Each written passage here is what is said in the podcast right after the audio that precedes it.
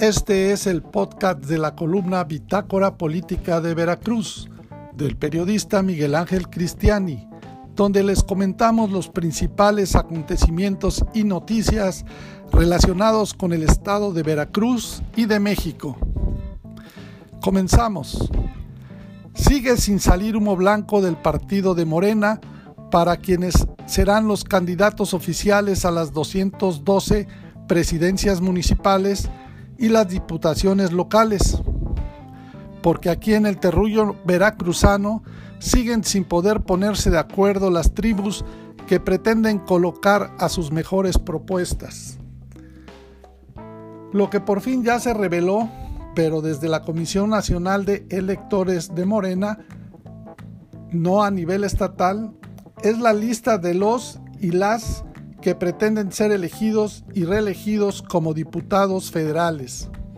La verdad es que muy poco interesa la elección de diputados federales, que en su mayoría son perfectos desconocidos para los electores, pese a que algunos buscan la reelección porque ya están cobrando en el Congreso de la Unión. Lo que se espera con mayor interés es la lista definitiva de los candidatos a las presidencias municipales y al Congreso local. Mientras tanto, habrá que seguir esperando a ver si pasado el fin de semana, que ya están todos relajaditos, se dan a conocer los nombres de los candidatos que faltan. Por lo pronto, los candidatos a la Diputación Federal son en su mayoría perfectos, desconocidos, con valiosas excepciones como la de la compañera periodista del puerto de Veracruz, Rosa María Hernández Espejo, que hubiera sido incluso una mejor presidente municipal de Jaruchilandia. En el caso de la capital del estado, Jalapa, el rector, ex rector y actualmente diputado federal Rafael Hernández Villalpando busca seguir en el cargo. Habrá que ver qué opinan sus paisanos ya que en los últimos años ni siquiera se ha vuelto a ver por su distrito. En donde ya salieron a protestar en contra de su candidatura es en el distrito de Orizaba, donde no quieren que sea reelecta la todavía diputada federal Dulce María Corina Villegas Guarneros. Pero más allá de los nombres de los candidatos a diputados federales, locales o presidentes municipales, vale la pena preguntarse qué es lo que está en juego en el fondo de estas próximas elecciones.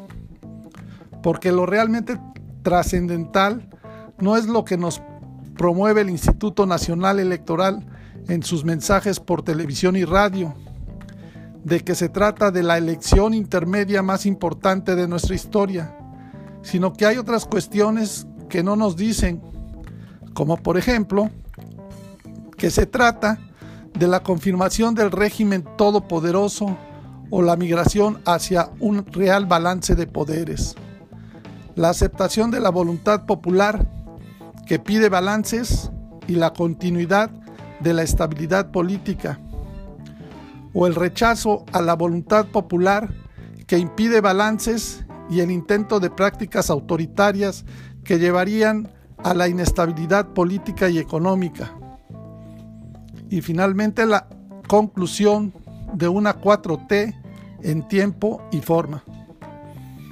Las encuestas y la aprobación de AMLO a estas alturas del partido, luego de transcurridos los primeros dos años de su administración, cosa curiosa, se encuentran casi al mismo nivel que tenía el expresidente Enrique Peña Nieto en el mes de febrero, que era del 57% de aceptación contra 59% que es lo que ahora tiene AMLO.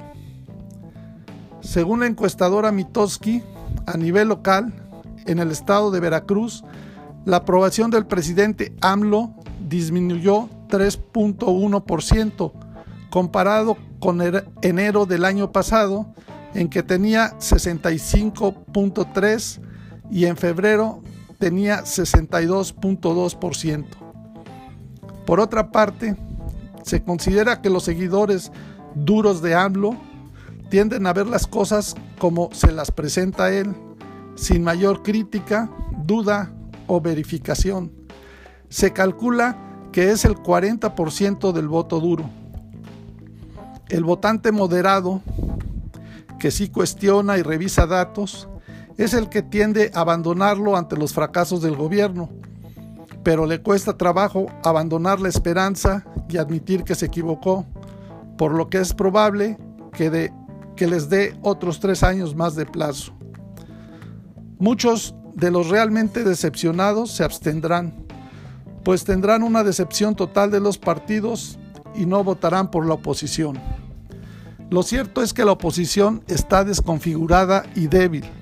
No hay liderazgos o figuras mediáticas relevantes. La pérdida de votantes en el 2018 será compensada con nuevos votantes beneficiarios de los nuevos programas sociales que ya no, reparten despensas con gorgojo, sino que se modernizaron y ahora entregan dinerito en tarjetas de débito. Contáctanos en nuestras redes sociales en www.bitácorapolítica.com.mx.